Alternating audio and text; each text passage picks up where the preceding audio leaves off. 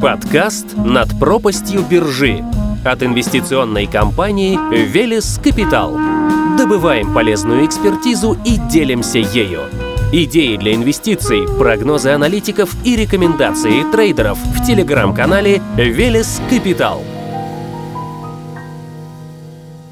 Путь визионера. Разговариваем с основателем и генеральным партнером венчурного фонда Fort Ross Ventures Виктором Орловским. Виктор говорит, что занимается рынками следующих лет, инвестициями в будущее поколение продуктов, технологий, бизнес-моделей.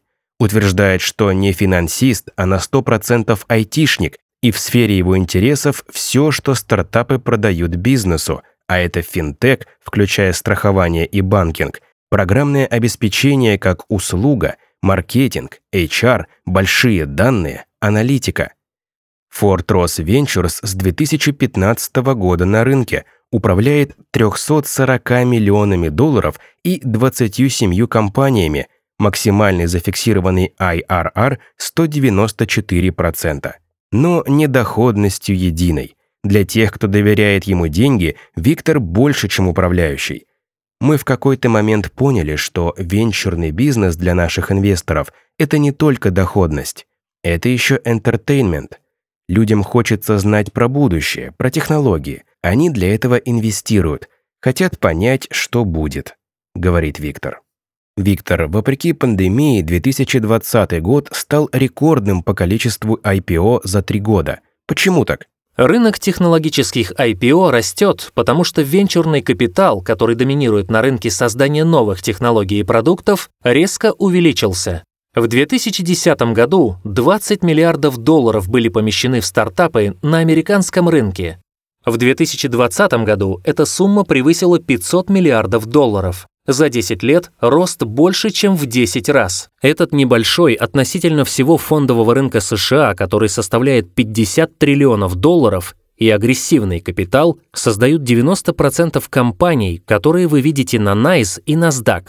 Как растет венчурный капитал? Он приходит в основном от институциональных инвесторов. Самый большой инвестор – компания Fidelity. Второй по объему – пенсионные фонды. Третий – эндаументы университетов. Туда же двинулись корпорации. Практически не осталось компаний из списка Fortune 500, у которых не было бы своих венчурных фондов. Даже компании, которые совсем недавно вышли на IPO, тоже заводит свои венчурные фонды, потому что им нужно искать инновации, чтобы расти. Стартап выходит на публичный рынок через 6-8 лет с момента основных инвестиций в средней стадии. Активизация инвестиций в 2014-2016 годах определяет начало волны IPO сейчас. Эта отложенная динамика будет определять рост IPO в течение следующих пяти лет. Компании, в которые проинвестировали в 2016-2020 годах, выйдут на IPO в 2025 и позже. Какой путь проходит стартап до экзита? Стартапы живут такой жизнью. Сначала они не приносят никакой ценности.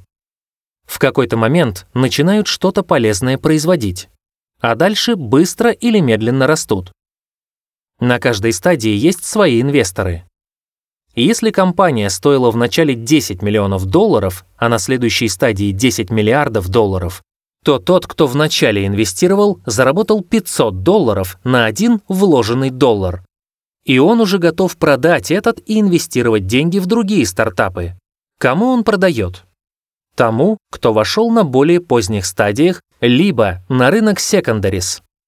Раньше у компаний было два варианта размещения – M&A и IPO. M&A может произойти на разных стадиях. Если вы возьмете 100% венчурных денег, то 50% из них выходят, когда компания стоит от 20 до 70 миллионов долларов.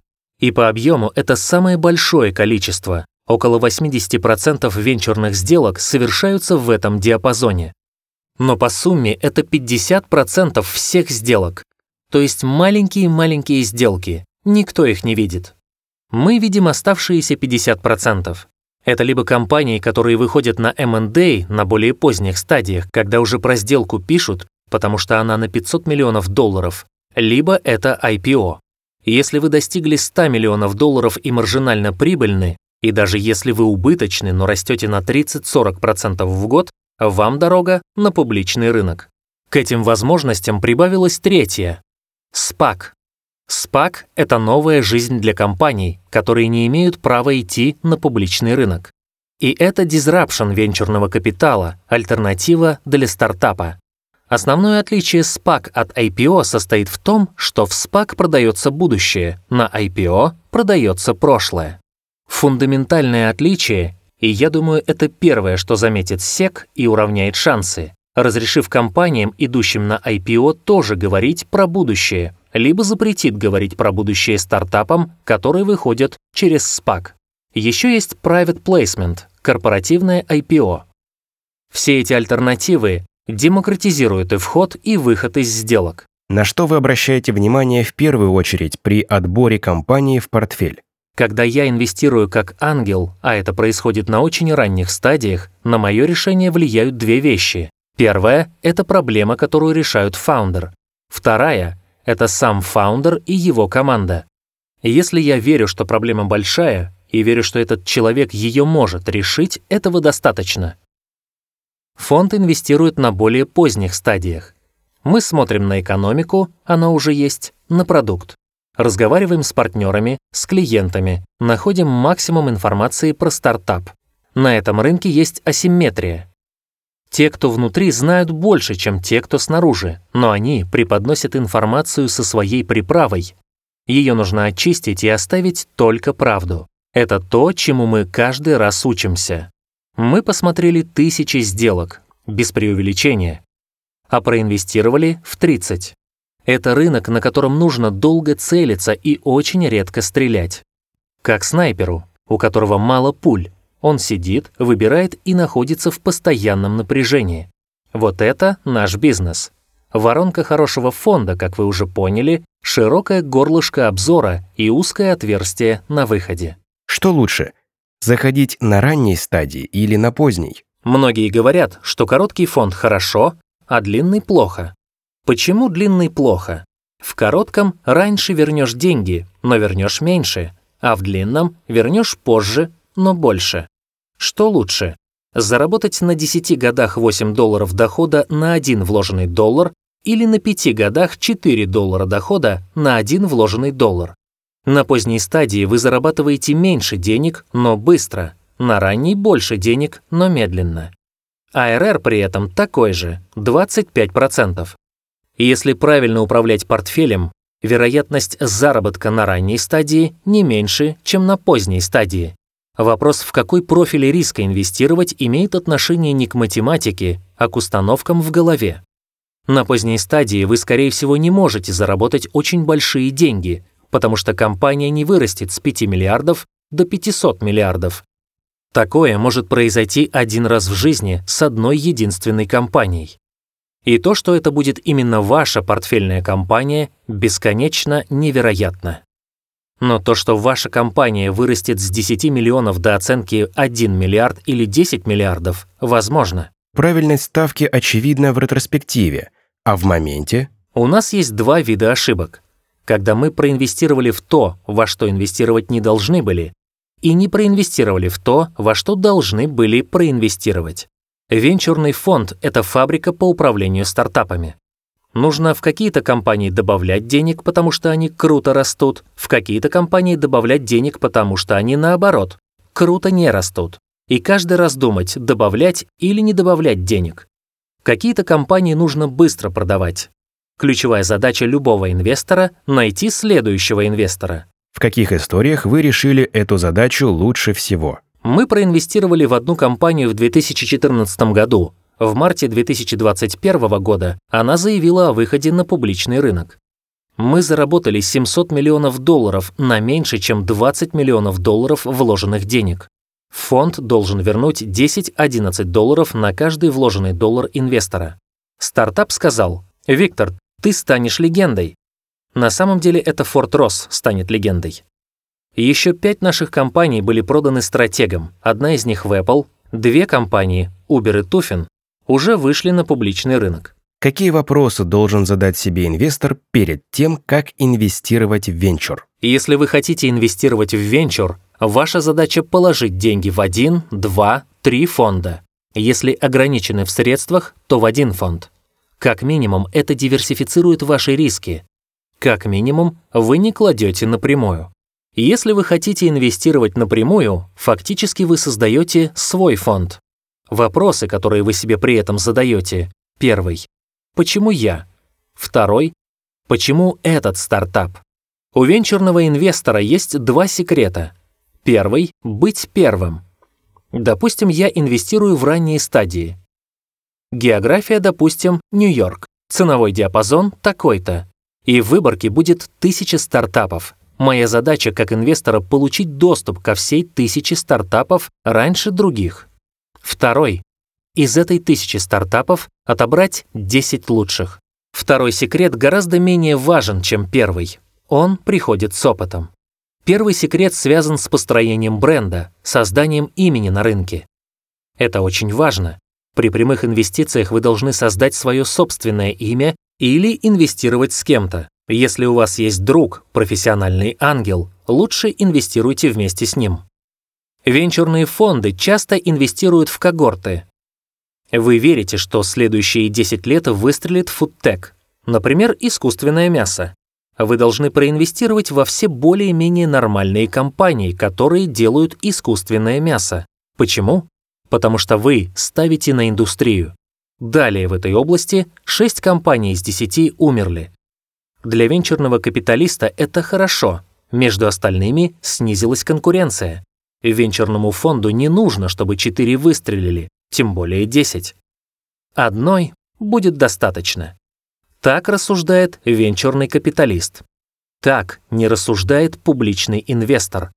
Это фундаментальное отличие. Как должна меняться стратегия в зависимости от объема инвестиций? Чем на более ранней стадии вы инвестируете, тем больше компаний вам надо иметь в портфеле, потому что шансы, что компании умрут, большие. Вам надо посеять больше, чтобы увидеть те компании, которые, может быть, не умрут. На ранней стадии вы должны проинвестировать в 100 стартапов, на средней стадии в 20, на поздней — в 10. И весь фокус заключается в том, что какое-то количество больших денег вы откладываете в сторону, а какое-то количество инвестируете. То, что вы отложили в сторону, это резерв, а на то, во что вы проинвестировали в начале, вы смотрите. Из них 80 умерло, 20 осталось. Вы в эти 20 доинвестировали, 10 умерло, 10 осталось. Доинвестировали. Две вы продали, 5 туда, одна сюда, остались две лучшие компании в вашем портфеле. Но до экзита еще 5 раз надо проинвестировать, а у вас денег нет. Вот, ура, мое, надо в это вкладывать, а деньги кончились. Уже доходность ниоткуда не родится. Поэтому всегда должен быть резерв, чтобы из него докладывать в те компании, которые растут. В результате, когда фонд завершился, вы понимаете, в две компании вы положили 50% всех денег. Почему сразу не положили все деньги? Не знали, кто выстрелит. У кого больше шансов выстрелить? Финтех и я бы выделил особо. Есть такой небезызвестный стартап Robinhood, который нашумел из-за мемовых торгов, геймшопа и так далее. Тем не менее, несмотря на все проблемы, Robinhood прибавил почти миллион пользователей только за январь этого года. Прибавил то, что называется First Time Deposits. Чем измеряются эти компании? Это был исторический рост. Потом Coinbase. Это самая крупная мировая криптобиржа. И еще интересная компания Stripe. Это платежная технология по размеру бизнеса не меньше, чем PayPal. Думаю, у нее большое будущее. Chime — это необанк с дебетовой картой и овердрафтом. Очень быстро растет. Markita — это компания, которая позволяет другим компаниям выпускать дебетовые и кредитные карты. В электронной коммерции все ожидают IPO Instacart, своего рода Сбермаркета американского. В фудтехе — Impossible Foods. А что насчет пузыря? На публичный рынок хлынули все, у кого есть свободные деньги и есть настроение их потерять, в том числе непрофессиональные инвесторы. Вы видите пузырь на рынке IPO? Все параллели относительно пузыря восходят к кризису доткомов. Но кризис доткомов произошел из-за того, что инвестиции шли только в электронную коммерцию. Когда стало понятно, что электронная коммерция не займет 75% рынка, вопреки прогнозам Anderson Consulting, случилась переоценка рынка. Ошибся ли рынок в своем предположении? Не ошибся. Ошибся в сроках. Венчурные капиталисты – оптимисты, и рынок этот оптимизм поддерживает. Ошибаются не с трендами, а со сроками. Также ошиблись со сроками внедрения блокчейна. На такие глобальные изменения нужны десятилетия, а не 3-5 лет. Сейчас венчурные инвестиции распределены по разным индустриям. В огромных отраслях – медицине, строительстве, образовании, энергетике – все больше венчурного капитала. Венчурные инвестиции в космос выросли буквально с нуля в 2010 году до приблизительно 70 миллиардов долларов в 2020. Сегодня disruption происходит практически везде и во многом благодаря информационным технологиям. Проникая в разные отрасли, информационные технологии дают подкачку денег, формируя новые бизнес-модели.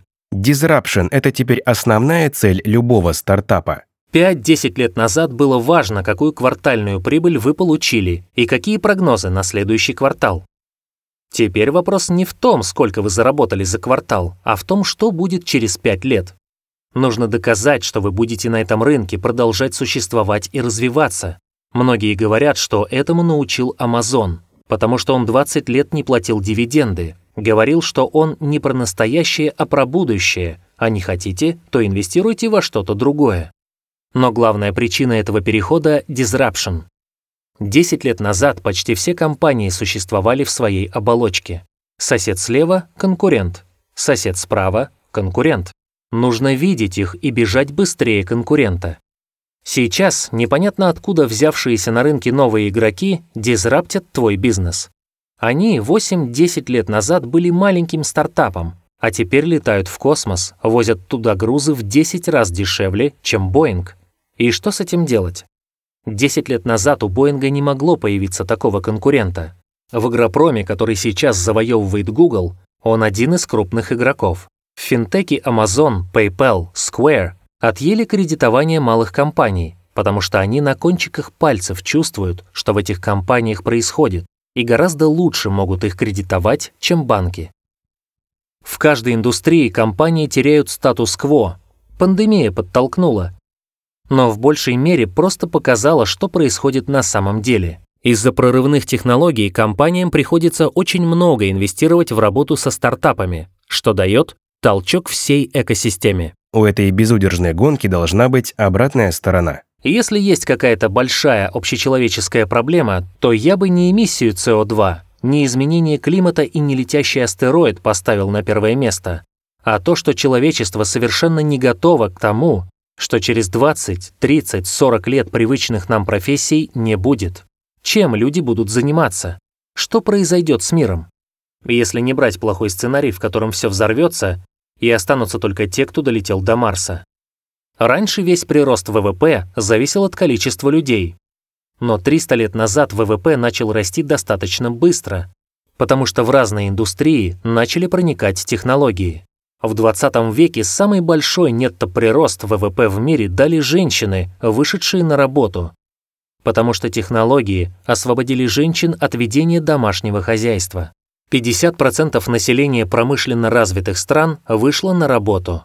В 70-х годах 20 -го века рост ВВП остановился, потому что все женщины, которые могли выйти на работу, уже сделали это. В 21 веке что будет таким двигателем роста ВВП? Роботы. Люди становятся более производительными за счет автоматизации. Не суперквалифицированный специалист может делать сложные операции с роботом-хирургом, Предполагается, что роботов обучат на больших данных, и простые операции они смогут делать вообще без людей. То же самое будет происходить во всех индустриях. Поэтому в следующие 20 лет ВВП может расти на 5-7% год к году, пока все не будет роботизировано. Но чем отличается предыдущее развитие человечества от следующих 20 лет? Тем, что каждая следующая революция давала новые рабочие места, были извозчики, которые ездили на лошадях, дальше появились автомобили. Извозчики исчезли, но появились водители, их количество росло. А сейчас эта революция может не принести новых рабочих мест совсем. Это означает, что огромному количеству людей, которые заняты квалифицированным и неквалифицированным трудом, хирургом, бухгалтером, даже трейдером, просто нечем будет заняться. И я думаю, что индустрия гейминга — это абсорбция людей, которые будут вымыты из экономики вследствие роботизации и автоматизации производства.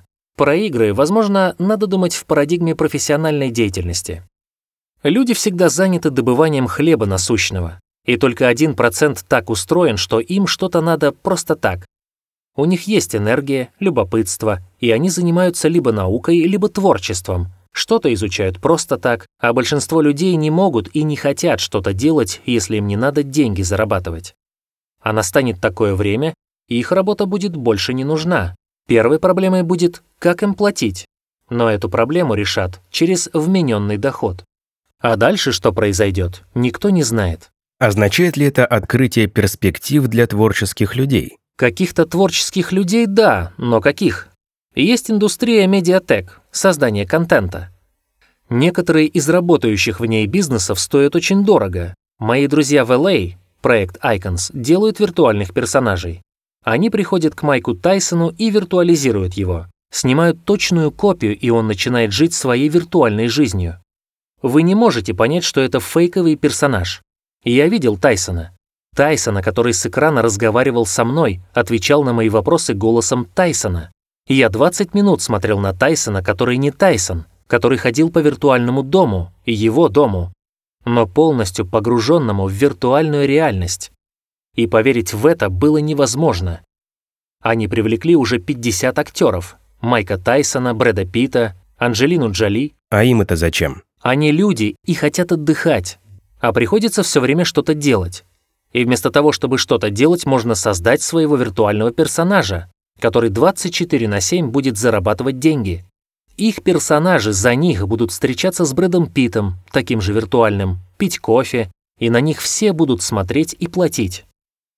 Вот купили бы вы с Майком Тайсоном встречу, когда вы сидите у себя, а он у себя, и он с вами разговаривает. А это не он. Таких сто разговаривают со ста другими вами, только вами реальными, а они виртуальные. И есть стартапы ранней стадии, которые делают новый вид кино, в котором фильм с одним набором персонажей идет с разными сценариями. Вы заходите в Netflix и смотрите свой фильм со своей концовкой. Вы хотите, чтобы была хорошая, добрая концовка. Чтобы влюбленная пара жила долго и счастливо. А кто-то другой хочет, чтобы было много драмы, они пытаются сделать в фильме как в жизни, когда многовариантный сценарий идет от случайностей. Случайностей, которые задает нейронная сеть.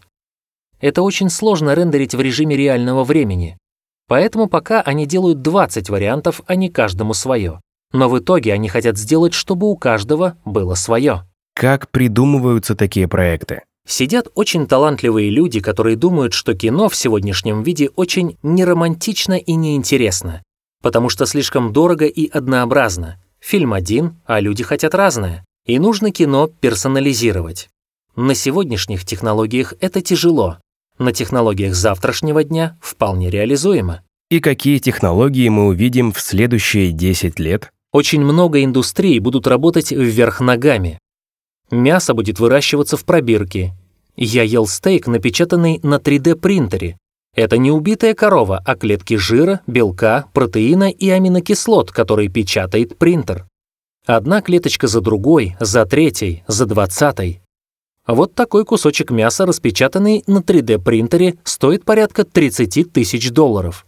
Потому что пока не умеют делать дешево. Но технологии на то и технологии. Когда вы научились делать за 30 тысяч, через год будет 5 тысяч, через 3 года будет 1000, потом 500, а через 10 лет – 3 копейки.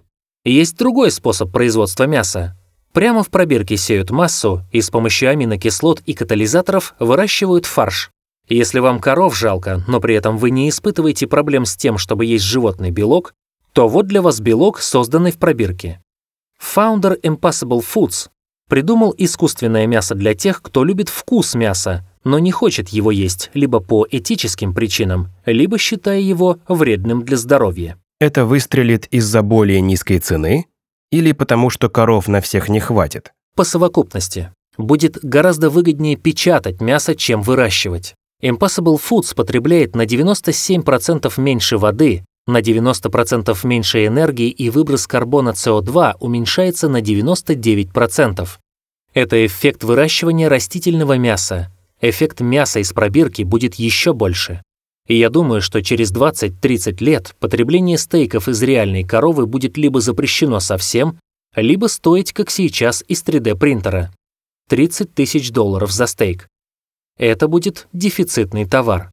Только очень-очень малое количество людей сможет его себе позволить. Далее. Биоинженерия сейчас находится в стадии, в которой информационные технологии находились в 70-е годы. Можете себе представить, что произойдет с биотехнологиями в течение следующих 40 лет. Для этого представьте, что произошло с IT за 40 лет. А в вашем айфоне больше вычислительной мощности, чем во всех серверах конца 60-х годов вместе взятых.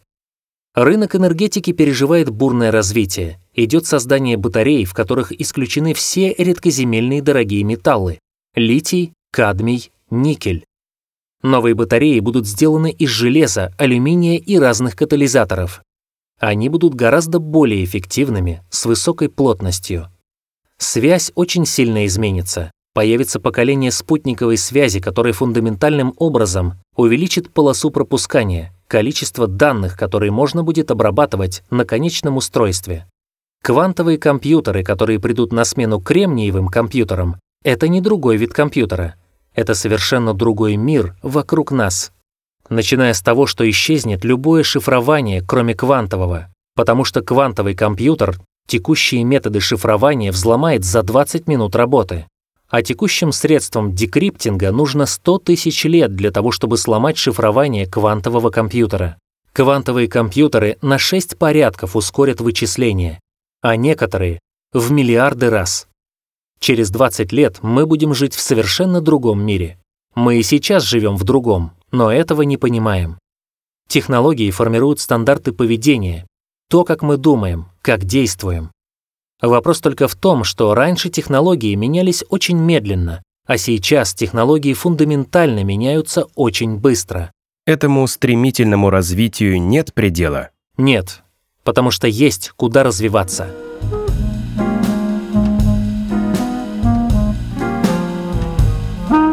Идеи для инвестиций, прогнозы аналитиков и рекомендации трейдеров в телеграм-канале Велес Капитал.